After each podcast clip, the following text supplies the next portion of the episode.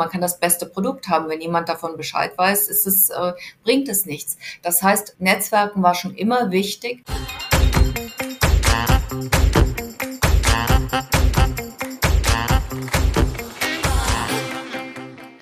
Hallo, liebe Zuhörerinnen und Zuhörer und willkommen zu einer neuen Folge unseres Podcasts Schwungmasse. Ich bin Maxi und in der heutigen Folge spreche ich mit der Wall Street-Ikone Sandra Navidi. Sandra hat nach ihrem Abschluss in Jura ihre Karriere bei der Unternehmensberatung Deloitte begonnen und 2001 ist sie dann nach New York gegangen und hat sich ja innerhalb von wenigen Jahren ähm, ein sehr hohes Ansehen in der Finanzwelt der Wall Street erarbeitet. Und 2011 gründete Sandra ihre eigene Firma Beyond Global, eine Unternehmens- und Strategieberatung. Ich freue mich, mit ihr gemeinsam heute einmal hinter die Kulissen der Wall Street zu schauen und sage erstmal Hallo Sandra. Hallo Maxi, vielen Dank für die äußerst nette Vorstellung. Ich freue mich sehr, heute bei euch sein zu dürfen. Sandra, du bist ja für viele Frauen, besonders in der Finanzszene, ein echtes Vorbild. Hast du denn auch ein persönliches Vorbild? Ich hatte nie ein konkretes Vorbild, weil ich immer finde, dass viele Menschen haben verschiedene Dinge, die nachahmenswert sind oder ins, durch die man sich inspirieren lassen kann. Und so könnte ich kein konkretes jetzt herausstellen. Ich würde aber sagen, wenn ich jetzt eins wählen müsste für eine Person, die sehr vorbildhaft ist, dann wäre das Christine Lagarde, die Chefin von der Europäischen Zentralbank. Ich habe sie oft persönlich auch erleben dürfen und sie ist immer wahnsinnig diszipliniert, immer freundlich und meistert alle Aufgaben meisterhaft. Und deswegen finde ich sie schon sehr beeindruckend. Absolut, kann ich nur zustimmen. Wir wollen ja heute so ein bisschen über das Thema Wall Street auch sprechen. Da würde mich mal direkt zu Beginn interessieren, wie bist du eigentlich damals zur Wall Street gekommen? Über Umwegen. Ich bin ja von Hause aus Juristin, also deutsche und amerikanische Rechtsanwältin und bin nach dem äh, Jurastudium hier in den USA zurückgegangen nach Deutschland zu Deloitte und Tusch und habe dort in der Abteilung internationale Kapitalmarkt, äh, internationale Kapitalmärkte ähm, habe ich strukturierte Transaktionen begleitet und zwar von der amerikanischen Dokumentenseite. Und das war sehr schwierig, erstmal so der Einstieg da rein, weil ich das vorher auch noch nicht gemacht hatte, aber es lief dann sehr gut und nicht mal zwei Jahre später habe ich dann ein Abwerbeangebot bekommen von einem Kunden, der gesagt hat, wir wollen dich in unserem Team hier in New York und dann bin ich nach New York gegangen. Ja, du hast gerade schon angedeutet, Jura ist natürlich ein anderer Themenschwerpunkt. Ähm, wie hast du denn dein Wissen für den Job im Nachhinein dir erlangt oder selbst eingeeignet? Ich habe hier in den USA, als ich meinen Master of Law gemacht habe, den habe ich in dem Spezialgebiet Banking, Corporate und Finance Law gemacht, also Bankrecht, alles was mit Finanztransaktionen zu tun hat. Das war aber trotzdem nur begrenzt eine Vorbereitung für meinen ersten Job. Ich bin dort direkt von der Uni abgeworben worden von Deloitte hier in den USA für diese Position in Deutschland als Vertretung für eine amerikanische Rechtsanwältin, die in Mutterschaftsurlaub ging. Aber ehrlich gesagt war eigentlich niemand da, der mich so konkret hätte einarbeiten können. Und das war ein Sprung ins kalte Wasser. Ich habe mir die Dokumente an nach dem Feierabend, und das war immer ein sehr langer Arbeitstag und am Wochenende und im Urlaub, habe ich eigentlich immer damit verbracht, mich durchzuarbeiten. Jede dieser Transaktionen umfasst tausende von Seiten, ist also viele ähneln sich natürlich sehr, sind standardisiert, aber trotzdem muss man wissen, worauf es ankommt. Man muss verstehen, worum es geht, weil man grundsätzlich sagen muss, wenn Rechtsanwälte Finanztransaktionen bearbeiten und begleiten, dann müssen sie diese verstehen und manchmal sogar besser als mancher Banker, wie ich mitbekommen habe, denn nur dann kann man das angemessen in den äh, juristischen Dokumenten reflektieren, denn ansonsten besteht auch immer ein Riesenhaftungsrisiko und jede dieser Transaktionen umfasste immer mehrere hundert Millionen Dollar. Also es ging damals schon 500 Millionen hier, 200 Millionen da. Solche Transaktionen kamen mehrmals in der Woche rein. Also das war ein, war schon eine Herausforderung. Ja, das hört man dir sehr gut heraus. Ähm, das hat natürlich auch wahrscheinlich ganz viel Disziplin erfordert. Und ähm, gerade zu einer Anfangszeit kann ich mir vorstellen, ist man wahrscheinlich öfter auch mal ein bisschen gefrustet. Ähm, hattest du auch mal so Tage, wo du gedacht hast, so, boah, jetzt kann ich nicht mehr, jetzt muss ich hinschmeißen? so würde ich das nicht sagen. Ich würde sagen, ich war oft habe ich mich überfordert gefühlt. Ähm, allerdings, weil es mein erster Job war nach dem Studium, also außer Referendarszeit und was vorher kommt, ähm, war es mir nicht unangenehm, Fragen zu stellen. Also ich habe wirklich, ich habe mitbekommen, dass es den Bankern, auch den deutschen Kunden zum Beispiel, also das waren im Wesentlichen Versorgungskassen, Versicherungen und solche institutionellen. Und ich habe manchmal mitbekommen, dass ich glaube, ihnen war das unangenehm, den amerikanischen Bankern Fragen zu stellen. Aber weil ich Neuling war, habe ich also praktisch Löcher in den Bauch gefragt und irgendwie versucht, mich durchzuwuseln. Es war eine große Verantwortung. Ich wollte mir aber auch keine Blöße geben. Erstens und zweitens war ich ganz dankbar, dass ich so einen tollen Job hatte mit amerikanischem Bezug. Also eigentlich für mich ein Traumjob und deswegen habe ich wirklich alles gegeben und habe gedacht, du machst jetzt dieses Zeitinvestments Investment für die Früchte kommen dann halt später, aber du musst jetzt erstmal was leisten. Ja, auch eine ganz wichtige Eigenschaft, die du gerade genannt hast, immer auch Nachfragen zu stellen. Ne? Also ich glaube, da gibt es keine doofen Fragen. Ähm, es ist besser, wenn man da wirklich dann äh, dran bleibt und, und seine Fragen stellt, die einem auf dem Herzen liegen. Ganz wichtiger Punkt. Ähm, wie kann man sich denn so einen Alltag an der Wall Street vorstellen? Gibt es das überhaupt? Ja, das gibt's schon. Die sind dann auch relativ genormt. Das kommt ganz drauf an, wo man arbeitet. Wenn man einer, an einer Investmentbank arbeitet, sind die Tage sehr, sehr lang und stressig und man steht eigentlich ständig unter Druck, weil man eben auch eine, ja, Profite generieren muss. Äh, die Firma, wo ich war, das war ein, ähm, äh, Asset Management Company äh, mit 30 Milliarden unter Management jetzt, also nicht klein. Und aber Eigentümer geführt. Also die hatte noch mal so ein paar ganz spezielle Eigenschaften. Aber auch da, also morgens als erstes gab es das Investment Meeting der Portfolio Manager und Analysten. Da musste, saß ich auch immer mit dabei, jahrelang, eine Stunde morgens habe einiges mitbekommen.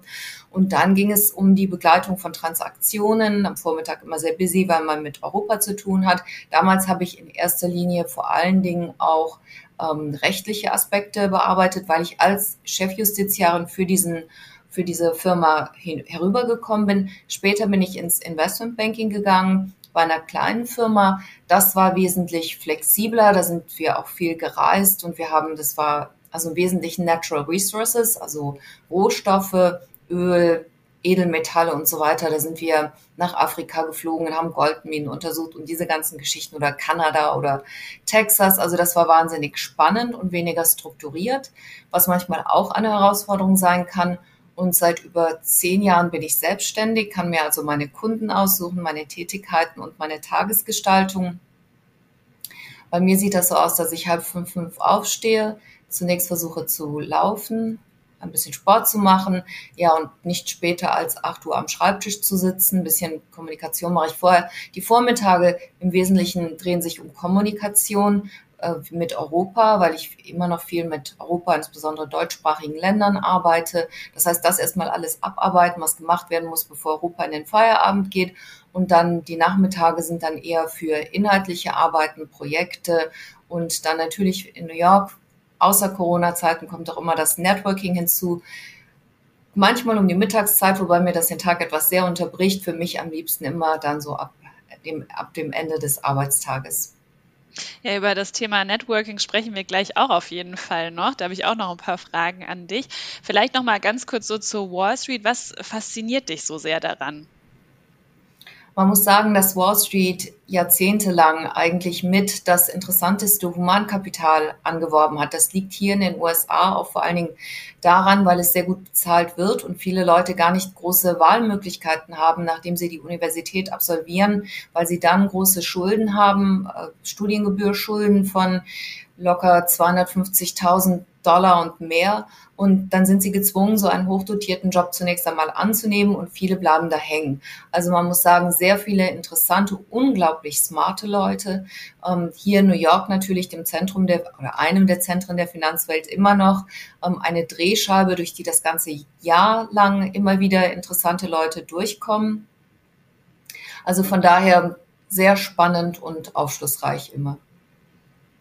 Und stimmen denn da auch so wirklich Klischees, die vielleicht der ein oder andere hat? Also ich sage jetzt mal Stichwort hier der Film Wolf of Wall Street ist natürlich sehr überspitzt, aber stimmen da auch so ein paar Dinge vielleicht raus? Ich glaube, die Klischees, die trafen in erster Linie noch zu in den 80er Jahren, als auch der Film rauskam, Wall Street, als die Wall Street wirklich noch ein ziemlich äh, undisziplinierter Männerverein war, wo schlechte Manieren und äh, über die Stränge schlagen zelebriert wurden. Das gab es tatsächlich. Das hat sich nach dem Börsencrash von 2001, äh, also auch als ich in die USA gekommen bin, dann passierte direkt 9-11, hat sich etwas gebessert, natürlich auch durch die ganzen, ähm, wie sagt man, Frauen, die ähm, gegen Banken geklagt haben. Äh, das hat auch eine disziplinierende Wirkung gehabt. Und dann natürlich nach der Krise von 2008 wurden Dinge wie zum Beispiel, dass, äh, also als ich ankam hier, da gab es immer noch Männer, die so, hm, wie heißt das, ähm, Hosenträger getragen haben mit Dollarzeichen drauf und dicke Uhren und so. Das hat sich dann immer mehr, also beziehungsweise ist immer weniger geworden, weil es einfach nicht mehr der Zeitgeist war. Heute gibt es das immer noch, aber die Diskriminierung ist subtiler, weil es eben alles verbotener ist, gerade jetzt auch nach MeToo. Das heißt aber nicht, dass es das nicht gibt. Wonach ich häufiger schon mal gefragt worden bin, was ich noch nie mitbekommen habe, ist Drogen nehmen, also sprich Kokain vor allen Dingen. Das wird immer gefragt. Habe ich noch nie mitbekommen, nie gesehen, nicht angeboten bekommen. Also wenn es gemacht wird, wird sicherlich sehr, wie sagt man, vertuscht. Ähm, ja, und ansonsten lange Arbeitstage, viel Stress und Druck, aber dafür bleibt es auch immer spannend.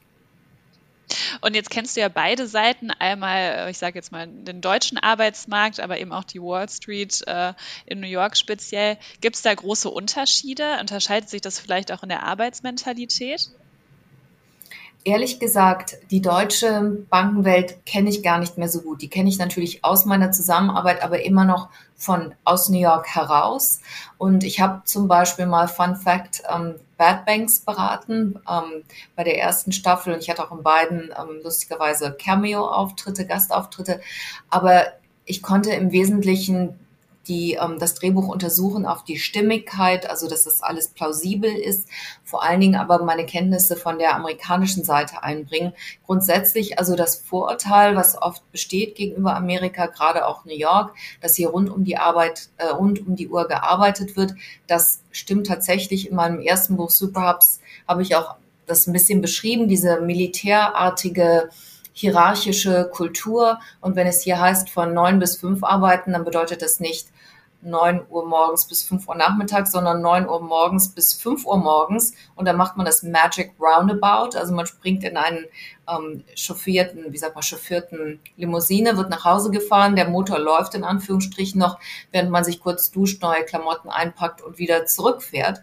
Das ist natürlich insbesondere in den jüngeren, ähm, also in den, sag mal, unteren Hierarchiestufen der Fall. Und es war auch kürzlich wieder einmal ein Skandal, wo sich die jüngeren Mitarbeiter beschwert haben wegen Burnouts und auch in London. Und ja, es ist immer noch ein Problem, wobei die Banken versuchen, dagegen anzugehen. Ja, Wahnsinn. Also es hört sich äh, ganz weit entfernt für mich persönlich an, ähm, aber super spannend auch. Und du hast gerade schon das Thema äh, Superhubs angesprochen, dein Buch auch. Und dort hast du ja auch so ein bisschen diese elitäre, fast ausschließlich männerdominierte Finanzelite äh, beschrieben. Ähm, wie ist deine Einschätzung? Wie eng ist wirklich dieser Kreis der, der männlich vernetzten Finanzelite? Das ist ein ganz engmaschiges Netz von Menschen, die zum Teil über Jahrzehnten zusammengearbeitet haben. Leute, die man auch oft im Fernsehen sieht und über die man in Zeitungen liest und von denen einem gar nicht klar ist, wenn man die zusammen sieht auf Veranstaltungen jetzt vom Internationalen Währungsfonds oder in Davos oder wo auch immer, wo sie formell auftreten und sich äußern, realisiert man oft gar nicht, wie eng der persönliche Kontakt ist. Man hat über ein Leben lang Sozialkapital miteinander aufgebaut. Das heißt, man ist auch ineinander investiert. Und man hatte schön sehen können in der Finanzkrise nach 2008, wo viele Bankchefs hier verschwunden sind, aber fast keiner, bis auf Dick Fuld und vielleicht noch zwei, drei andere, also Dick Fuld von Lehman Brothers, sind komplett von der Fläche verschwunden, sondern die sind irgendwo wieder hochgekommen in irgendeinem ähm, Aufsichtsrat oder in anderen ähm, C-Tätigkeiten, also Executive Activities, weil eben auch andere ein Interesse daran haben, dass diese Leute weiterhin einflussreich bleiben. Und so war das vor zwei Jahrzehnten, als ich hergekommen bin. Und wenn es für mich eine Überraschung gab, dann sicherlich auch die, dass sich im Grunde genommen so wenig getan hat in den zwei Jahrzehnten. Und warum glaubst du, spielen Frauen in solchen Machtkreisen eher die, die zweite Geige? Das kommt einmal, weil diese männlichen Seilschaften seit Jahrzehnten, wenn nicht sogar Jahrhunderten etabliert sind. Männer wachsen direkt hinein in diese Kultur. Sie haben da auch positive Rollenbeispiele. Das Mentoring ist einfacher, das Networking ist viel unkomplizierter. Man muss nicht äh, Klatsch fürchten oder fürchten, in Schwierigkeiten zu kommen.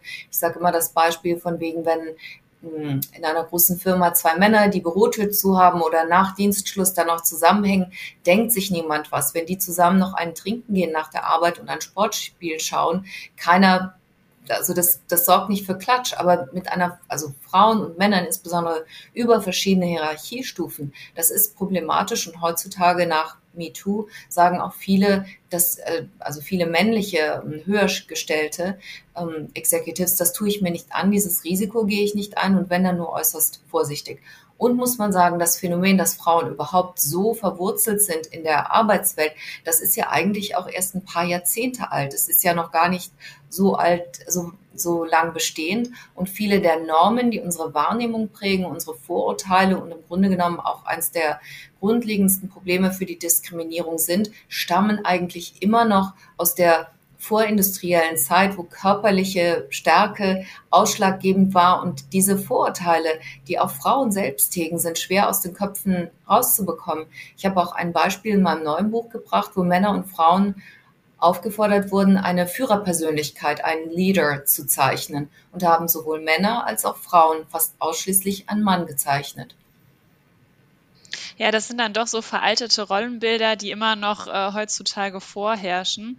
Ähm, ganz zu Beginn hast du ja erzählt, dass äh, dein, dein Arbeitszeit, Arbeitsalltag auch ähm, darin besteht, dass du auch wirklich so eine Networking-Zeit einplanst, teilweise. Nicht jeden Tag, schätze ich mal, aber schon häufiger.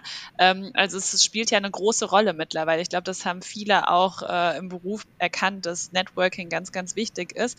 Würdest du sagen, dass das mittlerweile wichtiger ist als das eigene Können oder Talent? So würde ich es nicht formulieren, weil wenn die Basis nicht stimmt, die Qualität, das Produkt, was man anbietet, also seine Dienstleistungen oder Waren, was auch immer das sein mag, dann ähm, also wenn das nicht stimmt, dann hilft auch das beste Networking nicht. Das heißt, die Substanz muss vorhanden sein, die Leistung. Aber wenn die vorhanden ist und man hat keine Netzwerke, man kann, man hat keine Kanäle, über die man das verbreiten kann, seiner Qualitäten, dann äh, hilft es niemandem weiter. Man kann das beste Produkt haben. Wenn niemand davon Bescheid weiß, ist es, äh, bringt es nichts. Das heißt, Netzwerken war schon immer wichtig und heute, glaube ich, ist man gerade dabei, das so ein bisschen zum Teil zu unterschätzen, weil man sagt, okay, man kann auch viel online machen, digital, man kann von zu Hause aus arbeiten, man kann dort Netzwerken über LinkedIn und andere Social-Media-Kanäle, aber das ist nicht das Gleiche. Unser größter Wettbewerbsvorteil ist unser Menschsein. Wir haben es in der Pandemie gesehen. Der größte Drang, den wir haben, ist, uns mit anderen zu verbinden. Und dieser Wettbewerbsvorteil, der wird auch soweit es Pandemie und andere Dinge zulassen, immer obsiegen. Wir sehen es auch hier in New York. Die Bankchefs wollen, dass ihre Mitarbeiter jetzt zurückkommen. Im Herbst dann endgültig alle, so ziemlich. Und ähm, wenn dann die ersten beim Chef Pluspunkte sammeln können, weil die FaceTime haben, also unter den Augen ihres Chefs arbeiten. Wenn der Erste eine Businessreise mit dem Flugzeug macht und da den Auftrag bekommt, das entfaltet eine Sogwirkung. Also das zieht wieder alle anderen nach sich, mal abgesehen davon, dass vieles auch wieder zurück ins Büro zieht, einfach weil sie auch das Team vermissen und den zwischenmenschlichen Kontakt benötigen. Und ganz wichtig für Dinge wie Kreativität oder viele Arbeitsprozesse und ähm, Arbeits Produkte ist es, ist die persönliche Zusammenarbeit, das Zusammenwirken unerlässlich. Das geht einfach nicht von zu Hause nur. Hast du denn auch einen Tipp für unsere Zuhörerinnen und Zuhörer, um sichtbarer zu sein und ähm, vielleicht auch sein eigenes Netzwerk ein bisschen zu vergrößern und vielleicht auch Spaß am Networking zu haben? Ja, ich glaube, das ist ganz wichtig. In Deutschland wird Networking häufig immer noch sehr skeptisch betrachtet. Allerdings ist Networking eine notwendige Tätigkeit, die im Grunde genommen jeder macht in der Ver, wie sagt man, in der verwobenen Wirtschaft, also Connected Economies, auf denen unsere ganze Wirtschaft ja beruht, alle unsere Tätigkeiten, ist es unerlässlich, dass auch wir vernetzt sind. Und die Hirnwissenschaft zeigt zum Beispiel auch, je vernetzter wir sind, je mannigfaltiger unsere Erfahrungen, desto vernetzter wird unser Gehirn. Also im Grunde genommen, wir müssen unsere Welt widerspiegeln, unser Gehirn spiegelt das dann auch wieder. Also alles in allem eine stimmige Entwicklung und wie man das Netzwerken wahrnimmt, wird ganz entscheidend durch die eigene Wahrnehmung, durch das eigene Denken, die Einstellung gefiltert. Also wenn man natürlich schon mit einer negativen Einstellung rangeht und denkt, den will ich nicht sehen oder mit dem habe ich nichts zu besprechen, ähm, dann kommt da natürlich nichts bei raus. Also man kann das lernen, aber überhaupt EQ, also emotionale Intelligenz, soziale Fähigkeiten kann man lernen. Da investieren Unternehmen auch hinein und das bringt auch einen riesigen Return, lohnt sich total. Habe ich auch im Buch zitiert, die Rate of Return, ich weiß nicht, 240 Prozent, also gigantisch jedenfalls. Und wenn man Spaß macht, ist es auch eine sehr bereichernde Erfahrung, denn man kann von fast jemandem von fast allen lernen, also von jedem, den man trifft. Und man sollte eine positive Einstellung haben und sich öffnen. Und dann merkt man eigentlich auch, dass viele Leute viel netter sind, als man das so im Vorhinein in seinen Vorurteilsschubladen sich oft zurechtlegt. Und ich nehme mich da gar nicht aus. Ich habe genau die gleichen Herausforderungen und auch ich muss mich häufig noch überwinden zum Netzwerken. In deinem aktuellen Buch Future Proof of Mindset ähm, geht es ja unter anderem um die Veränderung im Arbeitsmarkt. Was siehst du denn aktuell für die größte Veränderung auf dem Arbeitsmarkt? Die größere, größte Veränderung ist, also Digitalisierung hatten wir schon eine ganze Weile, ist jetzt vor allen Dingen die künstliche Intelligenz, also Maschinen, die aus ihren eigenen Erfahrungen lernen können und sich verbessern. Das ist tendenziell eine exponentielle Entwicklung, die noch dadurch weiter verstärkt wird durch das Zusammenkommen mit anderen Technologien, wie zum Beispiel Supercomputing, also Hochleistungscomputer und andere wie zum Beispiel Biotechnologie. Und wir sehen dann, wie schnell Riesenfortschritte gemacht werden können, zum Beispiel in der Pandemie. Denn auch dort war die recht schnelle Schaffung der Impfstoffe auch eine größere Palette, im Grunde genommen ein Ausfluss davon. Wohin das genau führt, ist jetzt noch nicht genau absehbar. Klar ist relativ, welche Jobs und wie viele verloren gehen werden, nämlich das strebt gegen 50 Prozent in den nächsten Jahren, was mit ein ausschlaggebender Grund für mich war, mich diesem Thema zu widmen. Ähm, nicht ganz klar ist, welche neuen Jobs äh, geschaffen werden. Das liegt eben an der Natur der Disruption, dass ein bisschen unvorhersehbar ist, was da kommt. Aber deswegen ist es ganz besonders wichtig, dass auch wir uns disrupten. Es wird ja immer nur von Unternehmen gesprochen, die auf der Hut sein müssen, agil, ähm, innovativ denken müssen. Aber das, das der Punkt meines Buches, das trifft eben nicht nur auf Unternehmen zu, sondern vor allen Dingen auf Menschen, die ja Teil dieser Unternehmen sind und jeden von uns, also egal ob man selbstständig ist oder innerhalb eines Unternehmens, da muss man seine Einstellung und sein Denken ändern und anpassen. Was denkst du denn, ähm, was muss ich denn mitbringen, um auf diesem Markt äh, bestehen zu können? Ja, also zunächst mal muss man sein Denken, wie gesagt, ändern. Früher war es ja so, dass man einen Job, eine Ausbildung und einen Job so ziemlich von Anfang bis Ende hatte. Heute geht man davon aus, dass Menschen, die um die Jahrtausendwende geboren wurden, die Millennials, ähm, dass die bis zu 15 Mal ihren Job wechseln werden und dass 60 Prozent der Jobs, von denen sie in den Ruhestand gehen werden, die gibt es jetzt noch gar nicht. Also da sind wahnsinnig große Entwicklungen in der Pipeline. Ich glaube, man sollte sich einmal mental darauf vorstellen, dass der Job, mit dem man jetzt anfängt und mit den Fähigkeiten, das ist eben keine Dynamik, das ist keine lineare Entwicklung, auch wenn man das gerne hätte, sondern die wird voraussichtlich dynamisch verlaufen. Das heißt, wir müssen anpassungsfähig sein, wir müssen fortwährend weiter lernen und uns weiterbilden, immer informiert bleiben, einmal was unser eigenes Feld betrifft und dann natürlich auch den größeren Zusammenhang, damit wir selbst, wie wir hier immer so schön sagen, die Punkte verbinden können. Ich sage auch im Buch, man muss denken wie ein Futurist, wie ein Zukunftsforscher und zwar wie sein eigener, weil niemand kann in der Zukunft einem die die Verantwortung abnehmen, wie das früher mal war. Unternehmen stehen ein für ihre Mitarbeiter, sie bilden ihre Mitarbeiter fort. Das sind alles Dynamiken, die im Rahmen der Globalisierung mehr oder weniger weggefallen sind. Und auch der Staat muss irgendwann zwar auch Leitplanken setzen bei dieser Entwicklung, weil die auch sehr gefährlich sein kann für die Demokratie. Aber im Hinblick auf den Einzelnen und dessen Berufssicherheit kann das der Staat auch nicht machen. Das heißt, wir werden eine größere Eigenverantwortung auch sehen. Und was würdest du sagen, äh, wann oder woran erkenne ich denn, dass für mich vielleicht jetzt der passende Zeitpunkt ist für einen Jobwechsel? Ja, ich sage im Buch so, ähm, früher war es so, wenn man zu viele Jobwechsel hatte, dann wirkte das schon ähm, miss, wie sagt man, verdächtig.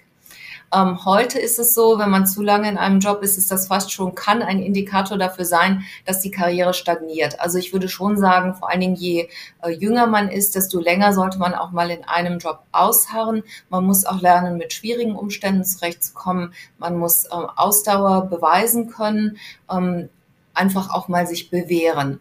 Aber dann sollte man schon irgendwann mal schauen, dass man auch keine Gelegenheit verpasst. Häufig ist es ja so, dass alte Besen nicht gut kehren in Unternehmen, aber neuen dann schon. Das heißt, neue Jobs bringen oft neue Chancen. Und gerade weil sich die Welt so stark verändert, sollte man immer seine Antennen auf Radarempfang haben, um eben auch nicht zu verpassen, wenn sich etwas bietet eine Chance, an die man vielleicht vorher auch gar nicht gedacht hat, aber die sich als besonders passend für einen selbst herausstellt. Und das ist eigentlich die zugrunde liegende Prämisse meines Buches, dass die Digitalisierung, jetzt die künstliche Intelligenz, dass sie besonders große Risiken und Herausforderungen schaffen, aber gleichzeitig auch ganz große Chancen und Möglichkeiten, die man nicht verkennen darf. Und wenn man sich rechtzeitig richtig positioniert, dann kann man ja, kann man sehr große Chancen wahrnehmen. Heutzutage ist es ja oft so, dass man sagt, so ja, zwei Jahre in einem Unternehmen sind gut, das ist ein ganz guter Zeitraum, einmal alles kennengelernt zu haben, das vielleicht auch nochmal wiederholt zu haben. Glaubst du, dass es in Zukunft noch schnelllebiger sein wird? Das kann man so pauschal jetzt schlecht beurteilen, weil es kommt auch auf den Job drauf an. Also ich würde sagen, wenn jemand, ein, es gibt wenige Menschen, die landen durch Zufall in einem idealen Umfeld, die haben Mentoren, die verstehen sich super mit ihrem Boss, die haben ein angenehmes Umfeld, die lernen wahnsinnig viel, die ähm, können, ähm, wie sagt man, können aufsteigen, haben Aufsteigspotenz, Mobilität im Unternehmen selbst. Aber viele Leute haben das Glück nicht. Viele stagnieren heute. Mentorship ist ein rar gesätes Gut. Es ist, ich sage im Buch, das ist ein Luxus. Man muss heute davon ausgehen, also man sollte natürlich nicht man sollte schon versuchen, einen Mentor zu finden, aber man kann das nicht erzwingen. Das gibt's immer weniger, auch weil selbst die höher gestellten Manager häufiger wechseln und weniger investiert sind in das Unternehmen, in die Belegschaft und weniger geneigt, Leute zu fördern. Deswegen muss man sein eigener Mentor sein und wie du eingangs sagtest, sich Vorbilder suchen, Ratschläge bei diesen Menschen versuchen einzuholen, aber man sollte das auch nicht erzwingen, weil man dann ähm, aufdringlich wirken könnte. Sandra, du hast ja äh, in unserem Vorgespräch mir auch erzählt, dass du am Anfang deiner Karriere oftmals das Gefühl hattest, irgendwie so ein bisschen außen vor zu bleiben, weil du vielleicht die Wordings oder diese Fachbegriffe nicht sofort kanntest, die äh, alle Männer um dich herum genutzt haben. Und obwohl das, obwohl du eigentlich fachlich genauso kompetent warst und äh, die Themen genauso gut beherrscht hast, ähm, hast du einen Ratschlag für unsere Zuhörer und Zuhörer, wie man mit solchen Situationen vielleicht besser umgehen kann? Ja, das Problem, was ich hatte, war eigentlich, dass ich gar nicht wusste, was ich nicht wusste. Ich wusste nur, dass es wahnsinnig kompliziert und habe ja dann auch, wie eingangs erzählt, Fragen gestellt. Aber dass das zum Teil an ganz profanen Dingen hing, das Verständnis oder Unverständnis, nämlich Begriffen, das war mir eingangs gar nicht so klar. Und das hat auch relativ lange gedauert, bis ich das überhaupt erstmal gecheckt habe.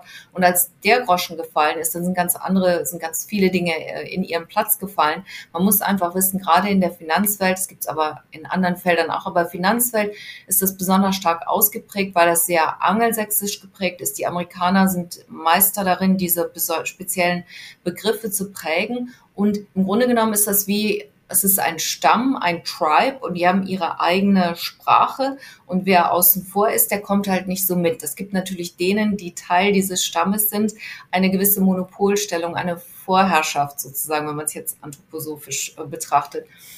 Aber ja, also ich würde sagen, als Ratschlag, wenn man intelligent ist und aus, gut ausgebildet ist, braucht man überhaupt keine Angst haben, ähm, dumme Fragen zu stellen, denn die gibt es nicht. Und wenn jemand solche Fragen als dumm wahrnimmt, ist das jemand, mit dem man auch sowieso nicht langfristig zusammenarbeiten wollte und sollte. Also man sollte sich nicht ähm, scheuen, Fragen zu stellen. Ein anderes Thema, was mit dem verwandt ist, ist das Mansplaining, ähm, dass Männer versuchen, einem etwas zu erklären, was man im Zweifel viel besser kann als sie. Ähm, das kommt auch häufig vor, gerade auch in der Finanzwelt, weil es eben sehr Testosteron gesteuert ist. Aber da sagte auch Christine Lagarde einmal, da muss man die Zähne zusammenbeißen und das mit einem Lächeln übergehen. Man kann schlecht etwas dagegen sagen, weil man sonst als zickig abgestempelt wird. Ja, vielen lieben Dank, Sandra, für die ganzen Einblicke ähm, und das tolle Gespräch. Hat mir sehr viel Spaß gemacht. Dankeschön. Mir hat der Gedankenaustausch auch viel Spaß gemacht, Maxi. Danke.